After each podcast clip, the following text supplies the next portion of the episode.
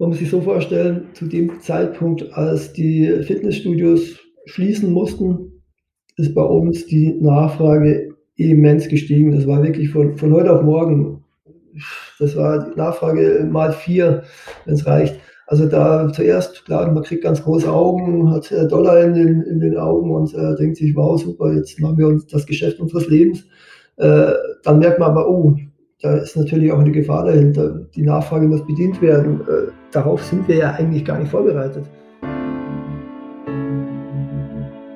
Amazon Klugsteuern, der Podcast für mittelständische Unternehmen. Präsentiert von MoveSell, deinem Partner für Amazon-Strategien und Tools. Mit Moritz Meyer und Florian Vettel. Heute zu Gast David Gellert von der Hammer Sport AG.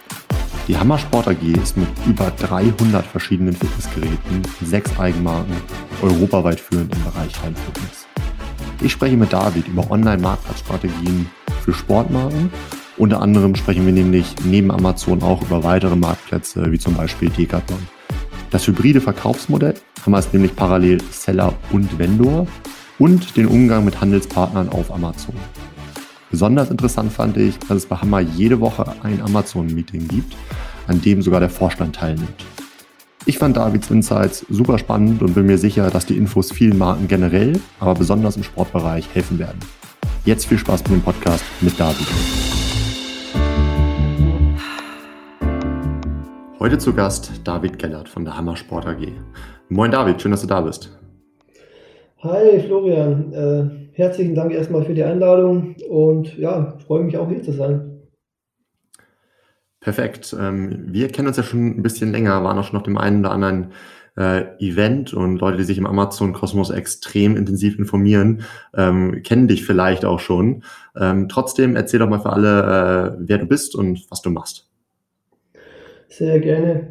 Ähm, kurz ja, zu mir. Ähm, ich lebe in der Nähe von Ulm ähm, mit meiner Familie, habe ein Kind und arbeite bei der Hammersport AG als Online-Marketing-Manager.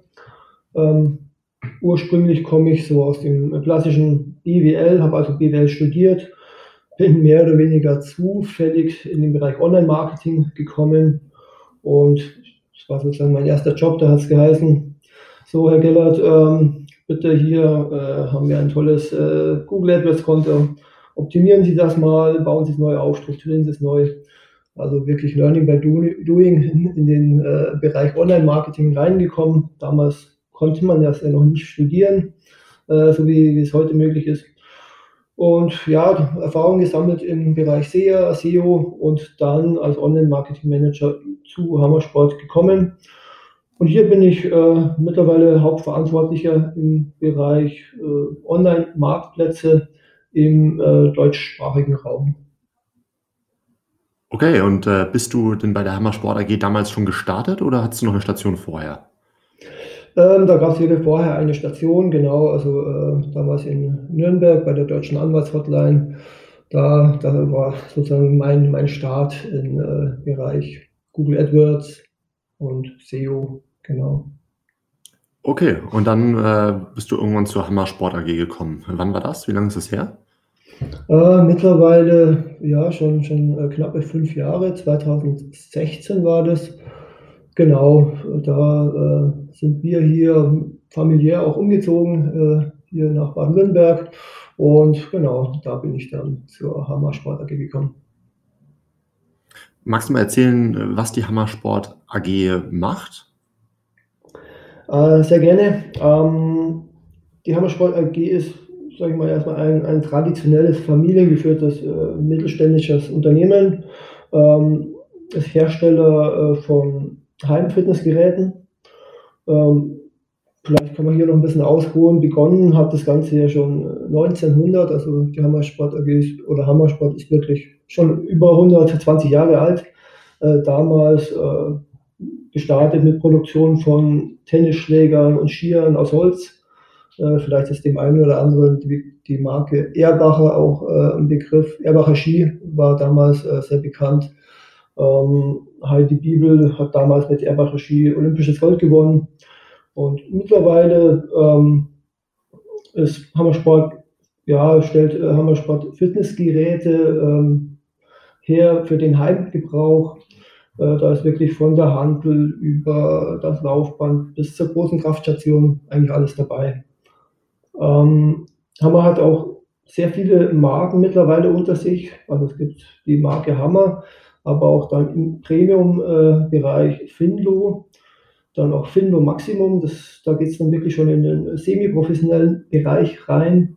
Und äh, Soul bei Hammer, da ähm, ja, sind schon äh, Fitnessgeräte, die äh, sich mit Studiogeräten messen lassen können. Ähm, dann gibt es auch noch andere Marken wie beispielsweise Hammer Boxing. Ähm, also hier geht es dann um Box- und äh, Kampfsport, äh, Kampfsportartikel. Ähm, dann, was ganz neu auch dazugekommen ist, Hammer Basketball und äh, eine weitere Marke äh, FinSpa. Das heißt, hier geht es um Wellness und Entspann äh, Entspannungsprodukte. Also hier sieht man, haben wir halt wirklich ein sehr breites Sortiment. Und dieses Sortiment wird nicht nur online vertrieben, ganz klar. Wir haben auch äh, viele Stores deutschlandweit, also insgesamt sind es äh, 15 Stores, zwei davon äh, sogar in der Schweiz. Ähm, wenn man dann zusammen äh, alle Mitarbeiter betrachtet, kommt man so auf, auf 250 Mitarbeiter. Wahnsinn. Also ähm, ich kenne euch nun und ich finde es doch auch immer wieder beeindruckend zu hören, was dann da doch alles hintersteckt, ähm, gerade wenn man sich nur mit bestimmten Bereichen beschäftigt, äh, wie jetzt Heimfitness und auf einmal geht es dann da auch um Wellness und äh, kann man bei euch auf der Website ja auch gut nachlesen, dass ihr wirklich, wie du schon gesagt hast, irgendwann mal Skier gemacht habt. Äh, Wahnsinn. Du sagtest gerade schon, äh, in der Schweiz sind auch zwei Stores. Wie seid ihr denn generell ähm, international aufgestellt? Also in wie vielen Ländern gibt es Hanna? Wo gibt es Hammer überhaupt? Ähm, also Hammer vertreibt eigentlich äh, weltweit. Also da äh, denke gibt es kaum ein Land, wo, wo wir nicht irgendwo auch tätig sind, wo wir nicht ähm, Handelspartner haben. Ähm, also von dem her ist da äh, Hammer weltweit aufgestellt, äh, was zumindest den Vertrieb betrifft. Ähm, hier haben wir natürlich oder ich auch erstmal den, den Fokus auf, auf äh, Deutschland. Das ist sag mal, der Bereich, äh, was dann das, das Online-Marketing, die, die Marktplätze betrifft. Und ähm, ja, was, was die Stores betreffen, da ist dann wirklich so erstmal im deutschsprachigen Bereich, wo wir äh, Stores aufbauen, also momentan in Deutschland und in der Schweiz. Dann lass uns doch direkt mal ein bisschen in deinen Kernbereich, nämlich die Online-Strategie, eintauchen. Du sagtest schon, Fokus äh, sind Mar Marktplätze. Ähm, ist auch dem geschuldet, dass in letzter Zeit sehr viel irgendwie entsteht. Was sind denn so Marktplätze, äh, die ihr euch anschaut? Ähm, gut, äh, wichtig, das Wichtigste ist natürlich erstmal auch unser eigener äh, Webshop den wir äh, haben. Also da ist natürlich der, der, Hauptfokus drauf. Da wollen wir den Kunden erstmal abholen, können wir ihn auch am besten, sage ich mal, ähm, informieren über unsere Produkte, auch was Kundenservice betrifft. Ähm, aber wir haben halt auch gemerkt, Marktplätze haben ein unheimliches Potenzial, äh, welches wir dann nutzen wollen und ja, was man auch nutzen sollte.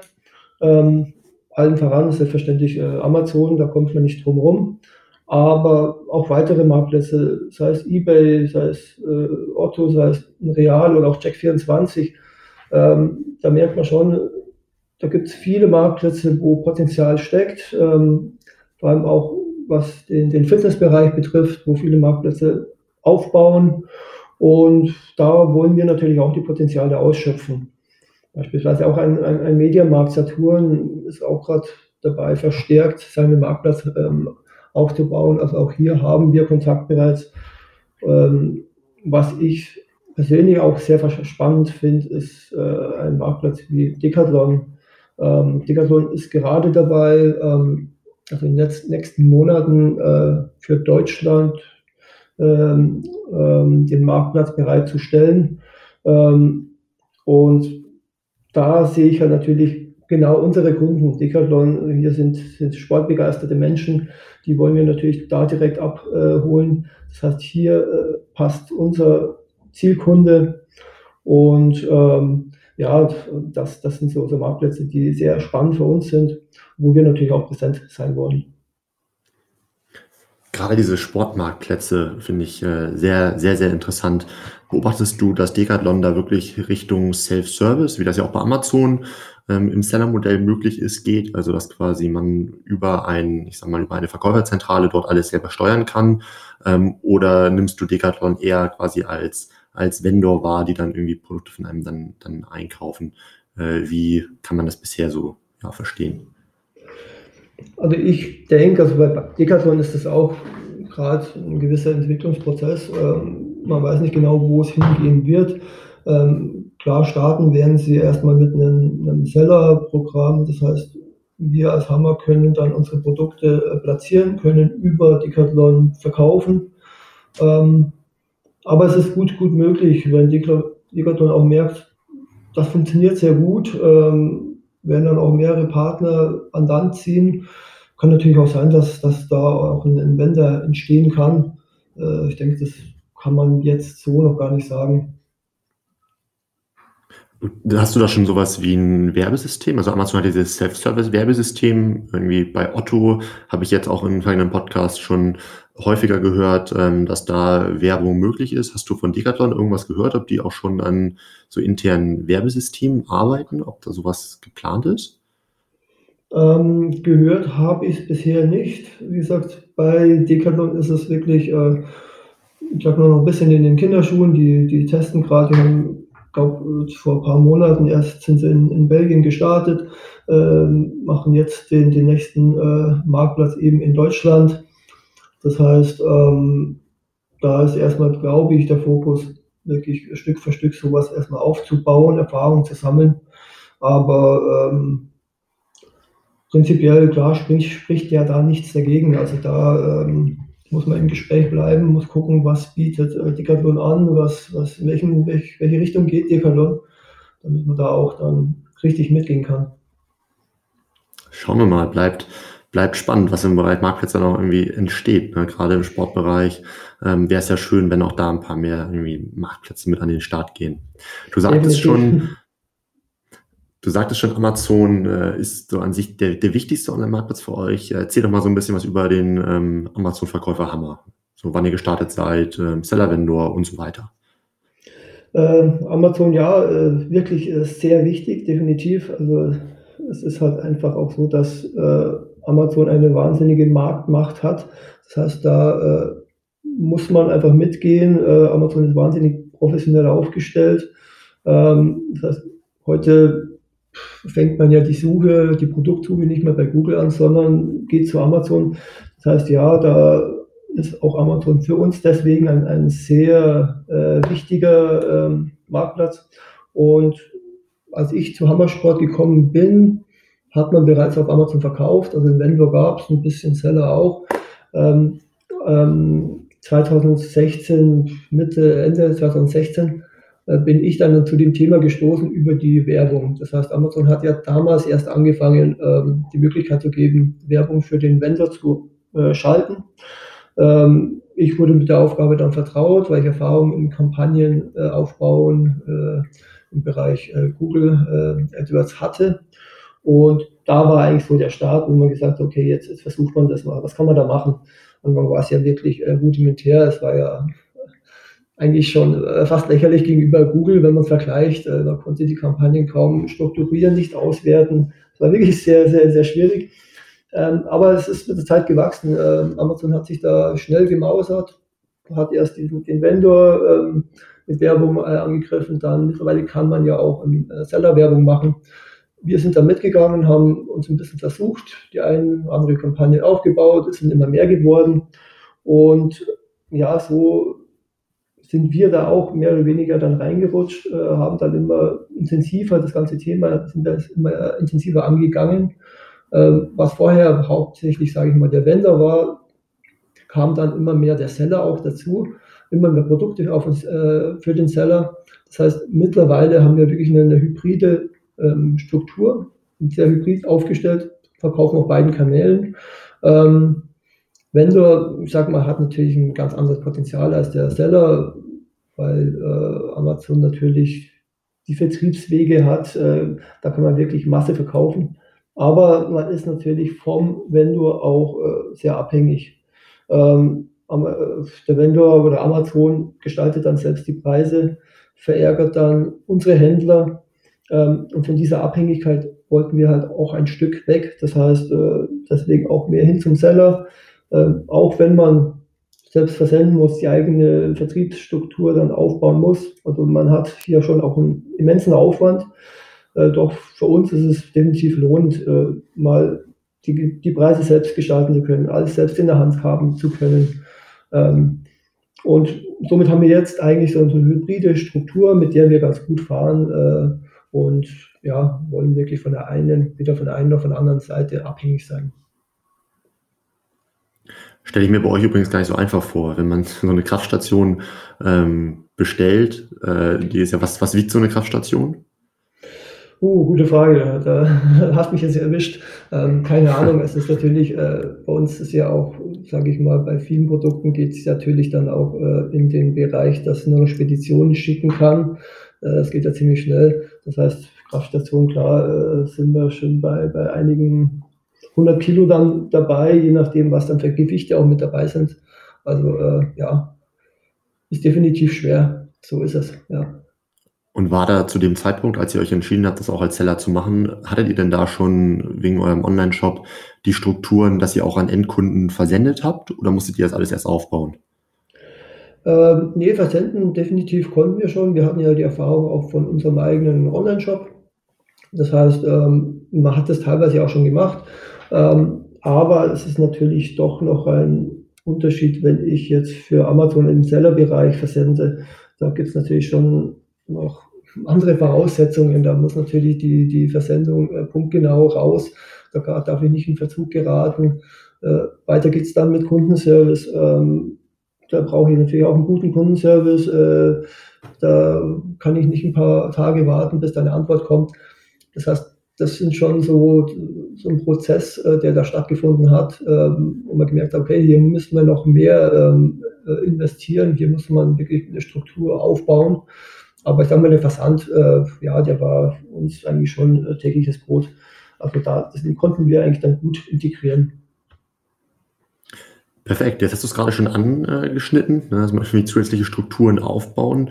Ähm, sollte. Äh, wie viele Leute beschäftigen sich jetzt bei euch denn aktuell mit dem Thema Amazon? Gibt es da regelmäßige Meetings? So wie, wie seid ihr da so intern aufgestellt? Äh, mittlerweile, ähm, weil wirklich ähm, der Seller ja immer stärker geworden ist und der Seller wirklich auch sehr aufwendig ist, ähm, also der interne Aufwand gestiegen ist, äh, haben wir wirklich schon ein Amazon-Team. Also wir haben jetzt vier feste Leute, die sich wirklich regelmäßig treffen. Also wir haben wirklich einmal in der Woche ein Amazon-Meeting, wo man äh, jegliche Amazon-Themen bespricht. Ähm, das heißt, in dem Team, da ist der Vertriebsvorstand mit dabei, da ist der ähm, Ansprechpartner für den Vendor auch mit dabei. Da gibt es jemand, der sich um, um Inhalte, um äh, Hochladen von Bildern etc. kümmert. Ähm, also da ist wirklich ein, ein festes Team äh, vorhanden. Plus zusätzlich muss man ja auch dazu sagen, äh, ist die Grafikabteilung auch ständig äh, mit, mit Amazon-Themen äh, beschäftigt, der Kundenservice, wie schon angesprochen, Lager- und Auftragsbearbeitung. Also es ist ja in viele Bereiche involviert, abseits dann noch von dem, von dem festen Team. Magst du kurz erzählen, welche Rolle der Vertriebsvorstand dann in dem Meeting einnimmt? Wenn, also wenn der jede Woche da in eurem Amazon-Meeting dabei ist, dann zeigt das ja schon mal irgendwie grundsätzlich irgendwie die Relevanz und den Stellenwert. Ähm, aber was ist seine, seine Aufgabe dann äh, in dem Meeting? Ähm, gut, wir haben ja einmal das Problem, äh, dass wir auf Amazon verkaufen, aber auch zusätzlich viele Händler beispielsweise haben. Das heißt, wir haben immer wieder mal so einen Konflikt. Ähm, dass Händler sagen, Mensch, jetzt, ihr verkauft hier äh, das Produkt auf Amazon zu dem Preis, das kann doch nicht sein. Das heißt, wir müssen hier schon äh, gut abstimmen, was verkaufen wir, was geben wir wem, äh, welchem Händler, äh, welchem Partner, was verkaufen wir auf Amazon, ähm, welche, wie, wie, gestalten wir die Preise. Ähm, das heißt, hier ist es eigentlich optimal, wenn der, der, Vertriebsvorstand mit dabei ist. Er hat einen Überblick, weiß, wer wo was bekommt, weiß, welche Preise wir wie machen können. Ähm, das heißt, äh, hier können wir ziemlich schnell agieren, müssen nicht erst äh, wieder schauen, äh, gewisse Sachen beschließen und fünfmal absprechen, sondern können eigentlich punktgenau Entscheidungen treffen. Das heißt, das sind wirklich dadurch kurze Wege ähm, und ich denke, somit sind wir bestens aufgestellt, ähm, wenn auch der Vertriebsvorstand mit hier im Team mit dabei ist. Verstehe. Ja, macht, äh, macht, macht, macht absolut Sinn. Dann irgendwie ergänzend äh, zu, zu eurem Team, ne, die sich ja sowieso mit Amazon beschäftigen.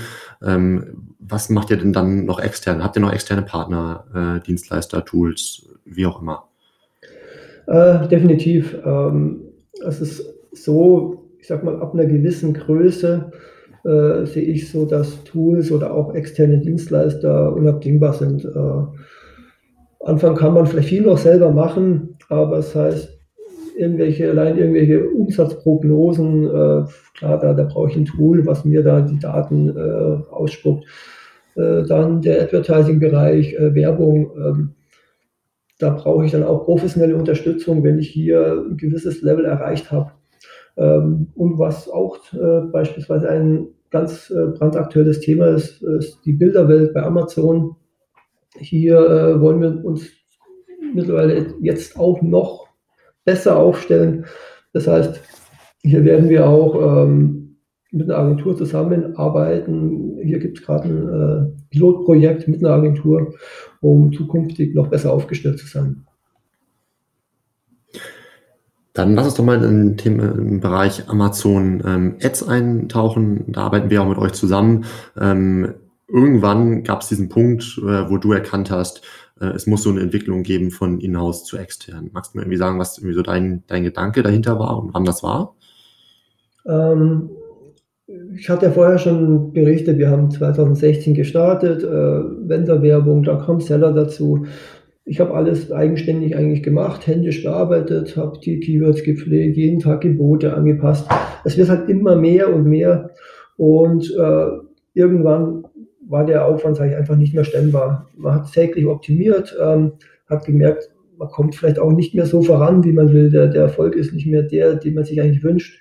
Konkurrenzdruck steigt enorm. Ähm, und dann war halt auch für uns der Weg klar, wir brauchen eigentlich externe Unterstützung. Ähm, weil ich, ich sehe es halt auch so ein externer Dienstleister, die, die beschäftigen sich täglich mit dieser Materie, die sind Experten, die haben Tools, ähm, sowas kann ich im Unternehmen äh, selbst nicht abbilden. Und von dem her sehe ich das ja wirklich als, als nur sinnvoll an. Ähm, und es hat sich auch herausgestellt, äh, wir hatten dadurch wirklich äh, Erfolg äh, mit den Kampagnen, haben viel optimieren können. Und äh, ja, am Ende vom Tag muss es sich halt dann rentieren. Klar, man hat Kosten, aber wenn ich äh, dadurch dementsprechend meine Umsätze auch steigern kann, dann äh, ja, äh, rentiert sich das auch. Dann äh, weiß ich ja, dass wir irgendwie zu einem Punkt gekommen sind, äh, auch als wir zusammengearbeitet haben, ähm, dass du irgendwann mit einem Anliegen auf uns zugekommen bist, was sehr, sehr sinnvoll ist. Also war irgendwie Richtung Branding und irgendwie Performance. Ähm, Nochmal so eine, so eine Unterscheidung. Ähm, magst du dazu ein, zwei Sätze sagen? Ähm, ja, genau. Also das, das, das war auch dann ein Thema, wo ich jetzt im Nachhinein sehe, äh, ja, Gott sei Dank äh, arbeite ich mit euch zusammen. Das, Gott sei Dank habe ich eine äh, Agentur, die mich da unterstützen kann, ähm, weil es gibt eben Branding-Keywords und Performance-Keywords. Und äh, Branding-Keywords bei uns sagen wir beispielsweise ein Ergometer. Ähm, wenn jemand auf Amazon nach Ergometer sucht, möchte natürlich, dass der Kunde uns sieht, uns wahrnimmt aber es sind natürlich generische Keywords, die dementsprechend auch teuer sind. Äh, wenn ich da mein Kurziel betrachte, dann darf ich die oftmals gar nicht schalten. Das heißt, die muss ich dann irgendwie bei der Optimierung ein bisschen mit rausnehmen, sagen, okay, da brauche ich ein extra Budget. Auf der anderen Seite meine, meine Performance-Keywords, die müssen natürlich äh, kurgesteuert äh, optimiert werden. Und äh, sowas ist dann auch schön, wenn, wenn ihr beispielsweise da ein System entwickelt oder die Möglichkeit habt, ähm, Kampagne intelligent zu steuern, dass ich da das eine ein bisschen rausnehmen kann, hier ein extra Budget äh, äh, pflegen kann, sodass man insgesamt dann äh, ja eine runde Sache hat, auch Branding macht, äh, was ja langfristig nur sinnvoll ist, was aber auf die, auf die schnelle Kur vielleicht nicht äh, übertragbar sein äh, kann. Da bin ich absolut bei dir. Ist übrigens etwas, wo ich glaube, dass das ganz viele ähm, Marken irgendwie falsch machen, beziehungsweise nicht sauber trennen ähm, und deshalb die Kurwerte gar nicht richtig interpretieren können, weil in den normalen Kampagnen auf einmal Branding-Keywords mit rumfliegen ähm, und das verzerrt total das Gesamtergebnis. Ähm, ich glaube, das ist schon clever ähm, und auch sinnvoll, dass du auch auf uns zugekommen bist und das entsprechend trennen wolltest. Lass uns doch mal über den Bereich, wie so Amazon, Ziele, Herausforderungen, Strategien und so weiter sprechen. Ähm, was sind denn äh, so eure Ziele für die nächsten Jahre? Ihr macht das jetzt schon ein paar Jahre und schaut sicherlich jetzt auch nicht nur auf das aktuelle Jahr, sondern auch auf die nächsten Jahre. Ähm, was, ist, was, ist, was ist für euch wichtig? Ähm, bei uns ganz wichtig, weil also wir sehen ja erstmal insgesamt die, die Fitnessbranche und die Fitnessbranche wächst. Ähm, das heißt, auf Amazon definitiv haben wir auch ein Wachstumsziel. Das heißt, Umsatzwachstum, ähm, auch äh, die Marktposition halten, ähm, aber natürlich Wachstum immer oder Umsatzwachstum immer unter der Prämisse ähm, Rentabilität. Das heißt, die Kurziele müssen eingehalten werden. Der DB muss, muss stimmen. Hier auch wieder der, der, der äh, Bogen zum Vertriebsvorstand. Da habe ich natürlich dann auch äh, das richtige Gefühl von, von, vom Vorstand, dass ich weiß, okay, welche Zahlen müssen wir denn da liefern? Wie teuer darf dann wirklich im Endeffekt der Preis dann sein? Ähm, und, oder muss, muss er sein, besser gesagt. Ähm, weiteres Ziel ist auch ähm, Stärkung der Marke. Ich denke mal, gerade als Hersteller mit einer starken Marke hat man hier ähm, Möglichkeiten, sich, sich von der Konkurrenz abzuheben. Ähm, Wiederum ist es aber kein Selbstläufer. Deswegen auch eben Branding, äh, Branding Keywords und anderes äh, ist natürlich sehr wichtig. Ähm, und gut, was, was immer noch auch Thema bei uns ist, äh, das heißt Ziel oder auch Aufgaben äh, für Amazon, ist auch immer wieder mal äh, Produkte zu testen, neue Produkte, wirklich mal ähm, die Marktfähigkeit zu überprüfen, mal ein Produkt auf den Amazon-Markt zu schmeißen und gucken, funktioniert das. Ist der Markt hier äh, geeignet? Ist das Produkt geeignet? Ähm, also sowas äh, würde ich da jetzt auch mit, mit reinziehen, ja. ja. Was sind so die Produkte, die ihr als letztes getestet habt? Ähm, vor kurzem erst äh, war es so ein, so ein kleines äh, Fußballtor. Ähm, klar, da, da gibt es schon äh, etliche auch, aber äh, wir suchen ja auch immer wieder so nach, nach sagen wir mal, Sommerprodukten. Wir haben ja das klassische äh, Wintersaison und äh, weil natürlich im Winter, klar, die Leute wollen draußen nicht trainieren, die gehen heim, kaufen sich dann ein Heimfitnessgerät, aber im Sommer brauchen sie, äh, kaufen sie weniger. Und da haben wir beispielsweise mal so, ein äh, Tor, ein äh, Kindertor, Fußballtor ausprobiert, da mal ein bisschen getestet, ein bisschen gespielt, äh, funktioniert es, funktioniert es nicht. Das sind immer ganz, ganz interessante Projekte. Manchmal floppt manchmal merkt man, oh, da hat man doch was, was Gutes erwischt. Und ich glaube, wenn man da offen umgeht, findet man dann auch immer wieder mal eine neue Nische vielleicht.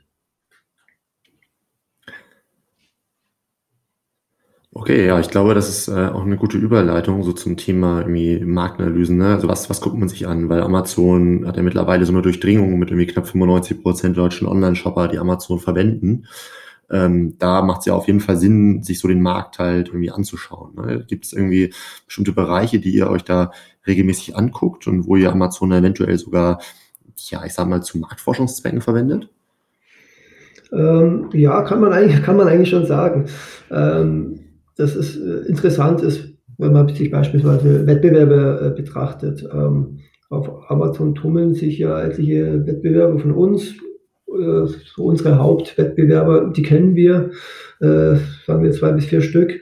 Ähm, dann kommen aber immer wieder auch neue neue Wettbewerber, viel auf, aus dem chinesischen äh, Bereich äh, oder aus China.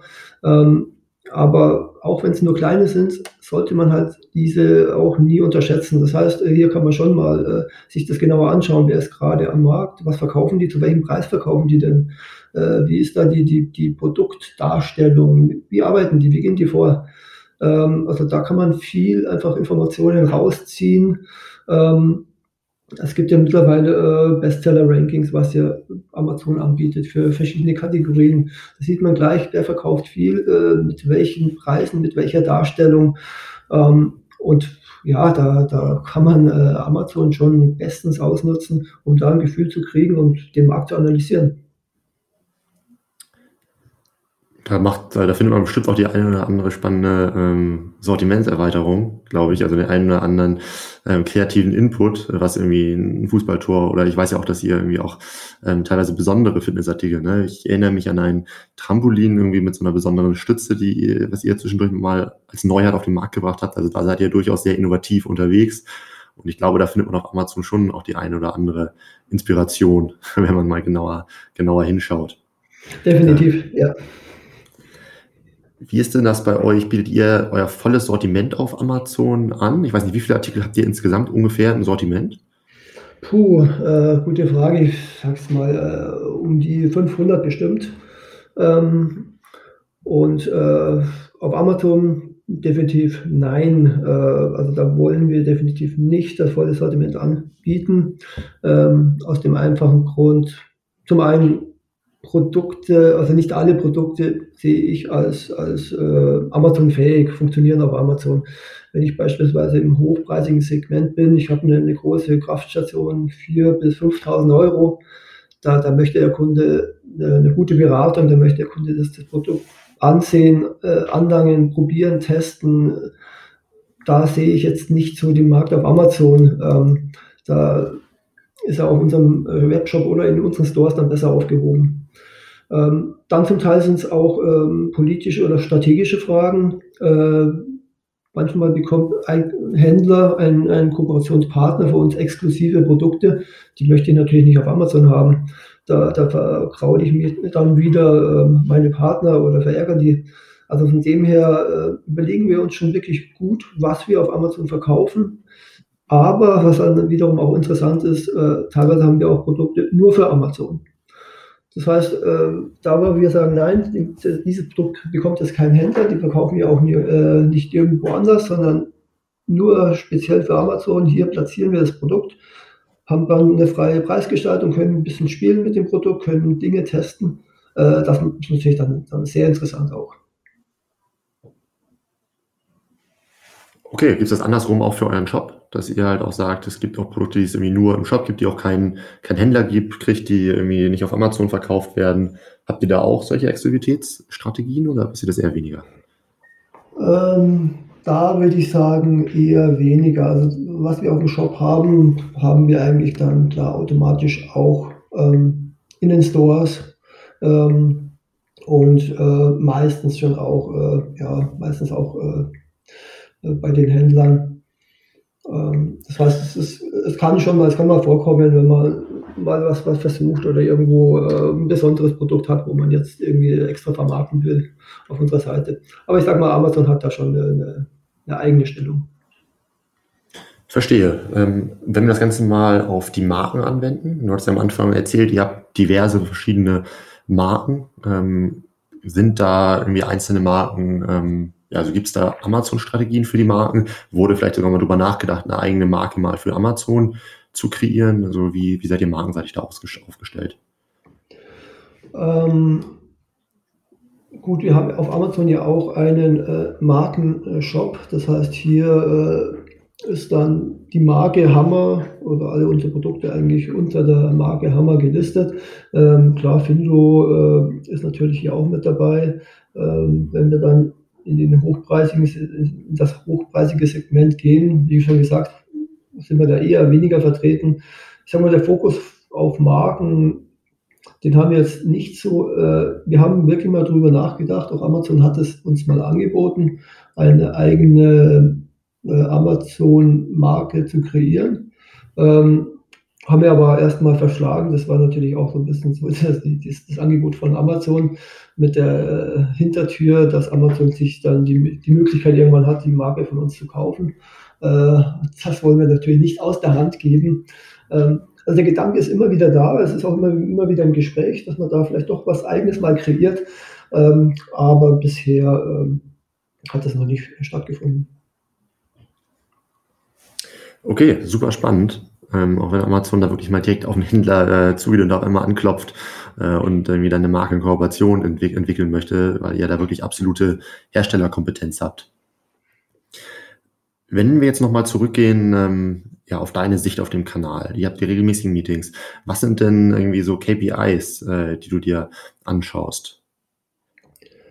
Ähm, zum einen, klar, Umsatz. Äh, hier sehe ich, ähm, welche Produkte laufen gerade, was funktioniert, was funktioniert nicht.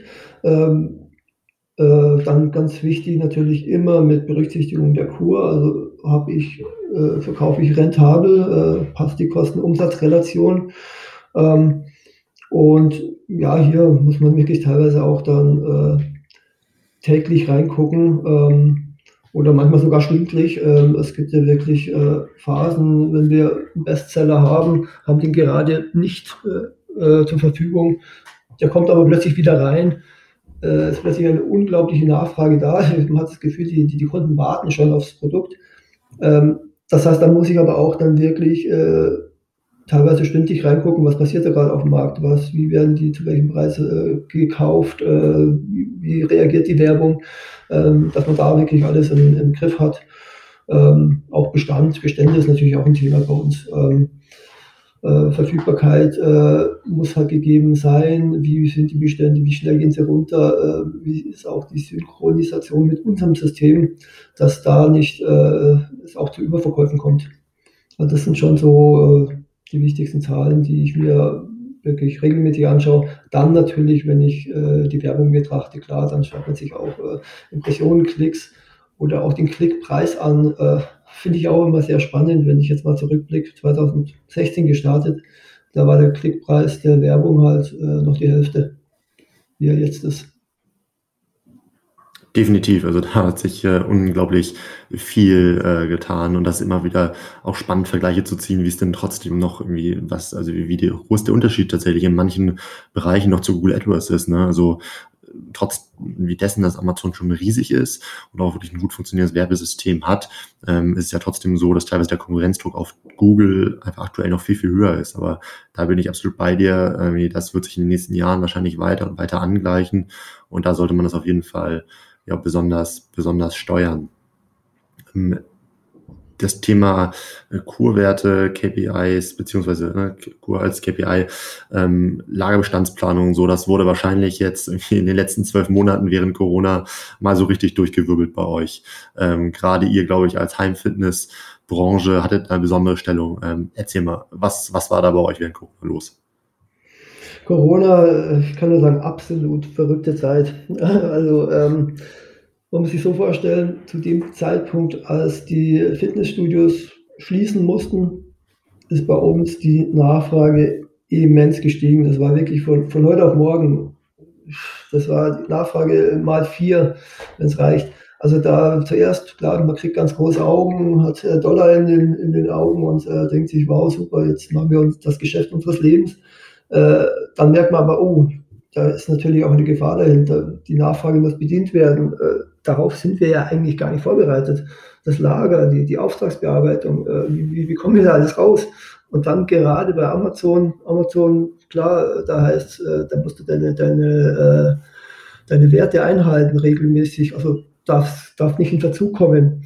Das heißt, mit dem Versand kommt man dann nicht hinterher. Die, die Kundenanfragen nehmen zu ohne Ende. Das heißt, es war wirklich im März, April, war selbst ich dann plötzlich Kundenberater, habe auch die, die, die, Kundenanfragen beantworten müssen.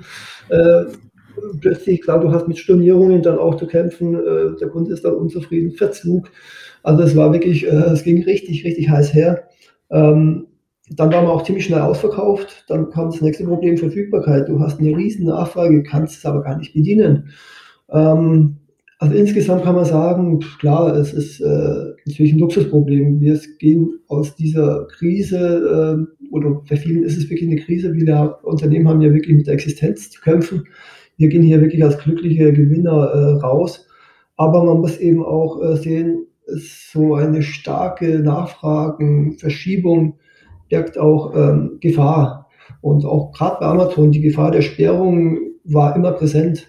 Ähm, von dem her sind wir froh, dass wir erstmal so gut durchgekommen sind, ähm, haben bis heute noch mit Verfügbarkeitsproblemen zu kämpfen, ähm, haben, können die Nachfrage immer noch nicht äh, voll bedienen, aber man merkt, es, es wird langsam ruhiger und äh, insgesamt ja, äh, gehen wir bestimmt gut aus, aus dieser Zeit raus, aber haben schon auch sehr viel dazugelernt und äh, ja, absolut verrückte Zeit ist wahrscheinlich auch gar nicht planbar. Ne? Jetzt, wie werden sich die nächsten Monate entwickeln? Ne? Also wie macht man das mit den, mit den Beständen? Braucht man zusätzliche Lagerkapazität?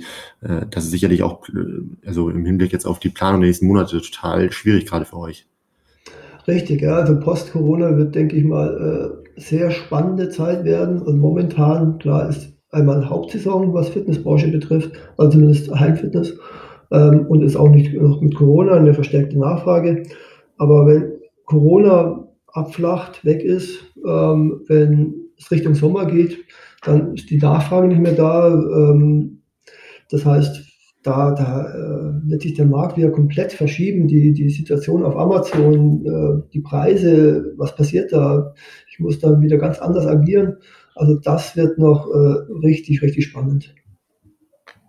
Definitiv und hoffen wir, dass euer Fußballtor ähm, und eure ganzen Sommerprodukte ähm, dann, dann durch die Decke gehen. Ich weiß gar nicht, ist, ist diesen Sommer irgendwas? Irgendwie ist Europameisterschaft äh, oder sowas?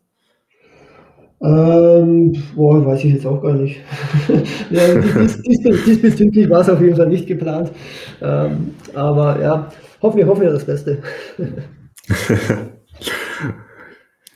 Gut, ähm, ich glaube, man merkt, du bist ganz schön erfahren und hast da auch schon verschiedenste Phasen durchgemacht. Äh, Gibt es so bestimmte Learnings, ähm, was du gerne früher gewusst hättest? Ähm, was ich früher gewusst hätte, äh, definitiv vieles. Ähm, wir haben jetzt doch äh, ja, einige Jahre Erfahrung, haben aber auch in der Zeit sehr, sehr viel mitgemacht. Also da gab es beispielsweise schon eine Sperrung vom Konto. Ähm, sowas hätte ich gerne äh, vermieden. Da hätte ich gerne vorher gewusst, äh, was, ich, was wir damals dann vielleicht falsch gemacht hatten. Ähm, das sind so, so, so gewisse Themen, wo bei Amazon sehr, sehr wichtig sind, bestimmte Werte, sei es äh, Verzug, sei es Stornierungen, ähm, wo einfach, wo es einfach, wo, wo Amazon knallhart ist, äh, wo du nicht irgendwie ein bisschen spielen kannst. Ähm, auf der anderen Seite gibt es ja dann wieder Bereiche, wo, es Grauzonen gibt. Ähm, Beispielsweise, was die Bilderwelt betrifft, das Hauptbild, klar, darf bei Amazon immer ein Produkt haben mit weißem Hintergrund. Ähm, da kann man aber ruhig mal riskieren, vielleicht doch mal noch eine Schrift reinzubringen oder mal ein Model draufzusetzen. Ähm, zur Not oder im schlimmsten Fall nimmt es ein Amazon raus, sperrt das Produkt, ich ändere das Bild und das ist wieder drin. Das heißt, das sind Graubereiche. Aber andere Bereiche sind eben keine äh, Graubereiche und dann wird man ins Konto gesperrt. Und das sind so Erfahrungswerte, die man halt leider erst mit der Zeit dann auch bekommt. Das vieles weiß man vorher nicht. Danach ist man dann schlauer. Ähm, gut, wir gehen gestärkt aus solchen Phasen raus. Ähm, wir sind noch online und können, glaube ich, schon aus einem großen Wissens- und Erfahrungsschatz mittlerweile schöpfen. Ähm, und haben natürlich auch dann gute Unterstützungen durch äh, euch, durch Agenturen. Ähm, und somit kommt man da gut durch die Zeit. Von dem her, äh, ja, manchmal, manches muss man einfach äh, erst lernen, auch manchmal durch Fehlern. Ja, kann ich äh, absolut bestätigen. Ähm, und ich finde auch sehr professionell, wie ihr das angeht. Ich sehe auch wirklich auch viele Unternehmen, so über vielen die internen Strukturen. Ähm, und ich glaube, da habt ihr jetzt in den letzten Jahren mit eurem hybriden Modell, ähm, mit euren regelmäßigen Amazon-Meetings, mit dem Amazon-Team, welche Leute da teilnehmen, ähm, glaube ich, schon eine ganz gute, passende Struktur gebaut, ähm, wie man den Kanal irgendwie ja, möglichst klug steuern kann. Jetzt hast du ja eigentlich schon so ein paar Tipps gegeben und meine letzte Frage so ein bisschen nämlich vorweggenommen. Ich frage dich trotzdem nochmal, ähm, wenn jetzt irgendwie so Mittelständler neu startet, ne, hast du irgendwie so ja, Tipps, wenn er mit seinem bestehenden Sortiment neu auf Amazon einsteigen äh, möchte? Ähm, ja, man kann, schon, man kann schon Tipps geben. Äh, wenn ich mir jetzt mal überlegen würde, okay, man fängt an im Sellerbereich, äh, dann würde ich schon vorab äh, mich, mich erstmal gut über die ganzen Anforderungen, die Amazon ja stellt, informieren, bevor ich schnell auf, auf den Markt gehe. Also ich mag ja schon das Prinzip Learning by Doing, aber ähm, bei Amazon dadurch, dass es doch sehr strenge Richtlinien gibt, äh, ist da doch geraten, sich erstmal gut zu informieren ähm, und dann eine gute Struktur zu schaffen, eben auch was den Vertrieb betrifft, äh, was also die, die Vertriebsstrukturen, den Versand, den Kundenservice. Also das sind also so Punkte, ähm, wenn ich da schnell auf den Markt gehe und plötzlich habe ich meine Anfragen, kann sie nicht bedienen, dann habe ich ein Problem. Das heißt, gute Vorbereitung, definitiv. Ähm, und ja, und dann erstmal mit einem kleinen Sortiment starten, Erfahrung sammeln und dann kann man schnell wachsen. Also wenn man dann die ersten Erfahrungen gemacht hat, ähm, denke ich mal, lässt sich schnell ein größeres Sortiment dann auch aufbauen und ja, äh, durchaus dann aber auch äh, externe Unterstützung holen. Man kann halt äh, nicht alles selbst und äh, es gibt viele Experten, äh, da kann man unheimlich gutes Wissen mitnehmen, indem man eben viele Sachen noch besser machen kann, noch äh, lukrativer. Ähm, und ich denke mal, da ist einem schon immer äh, geholfen, wenn man sich da auch von anderen helfen lässt. Ich glaube, das äh, sind sehr, sehr hilfreiche Tipps, David. Ähm, vielen Dank auf jeden Fall schon mal, schon mal dafür. Mir fällt eine Sache jetzt gerade noch dazu ein, das hattest du mir neulich erzählt. Das fand ich äh, ganz witzig, dass ähm, die Lagermitarbeiter bei euch ja teilweise ähm, sogar die Anweisungen haben, korrigiere mich, wenn ich es falsch im Kopf habe, aber die Anweisungen äh, haben, ähm, wirklich auch Amazon-Bestellungen priorisiert zu bearbeiten, damit man ja die ähm, Vorgaben von Amazon einhält, um halt irgendwie ähm, nicht in Verzug zu kommen und keine Sperrungsgründe zu kreieren. Ähm, da gab es doch irgendwie solche Vorgaben, oder? Richtig, definitiv. Äh, gerade jetzt in der letzten Zeit mit der Corona-Zeit, äh, wo dann wirklich enorme Nachfrage ja kam oder enorme Bestellungen. Äh, da hieß eindeutig äh, Amazon First beim, im Lager. Das heißt, äh, Amazon-Aufträge müssen zuerst bearbeitet werden. Wenn wir im, im eigenen Shop, da, können wir den, den Kunden noch irgendwie äh, anders ansprechen und wenn es dann Verzug gibt, dann wird unser Shop halt nicht gesperrt. Aber bei Amazon, äh, das ist halt knallhart. Das heißt, ähm, da gibt es klare Anweisungen, ähm, weil ja, Fehler, die wir in der Vergangenheit gemacht haben, machen wir jetzt nicht mehr. Also da äh, muss man dann so agieren. Und das sind auch dann so Strukturen, die müssen da sein, die müssen gegeben sein. Und ich denke mal, das ist auch so eine Gefahr im Seller, wenn du diese, diese Strukturen nicht hast, wenn du diese, diese Kapazitäten nicht hast, dann kann das schnell nach hinten losgehen. Das heißt, immer schön gute Struktur schaffen und dann Gas geben. Vielen Dank. Ich glaube, da war richtig viel drin. Ich glaube, da kann man sich äh, ja, kann man sich wirklich viel, viel mitnehmen. Ähm, David, vielen, vielen Dank, dass du, dass du dabei warst und die Insights geteilt hast. Ich bin mir sicher, ähm, ja, wir werden vielleicht nochmal die eine oder andere Folge zusammen aufnehmen. Ähm, ja, ich glaube, äh, da gibt es schon noch ein paar Themen, zu denen du eine sehr spannende Meinung hast.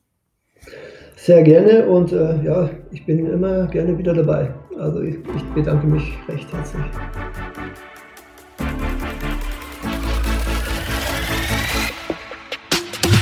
möchtest noch mehr lernen und immer up to date sein? Dann folge MoveSell auf YouTube und LinkedIn.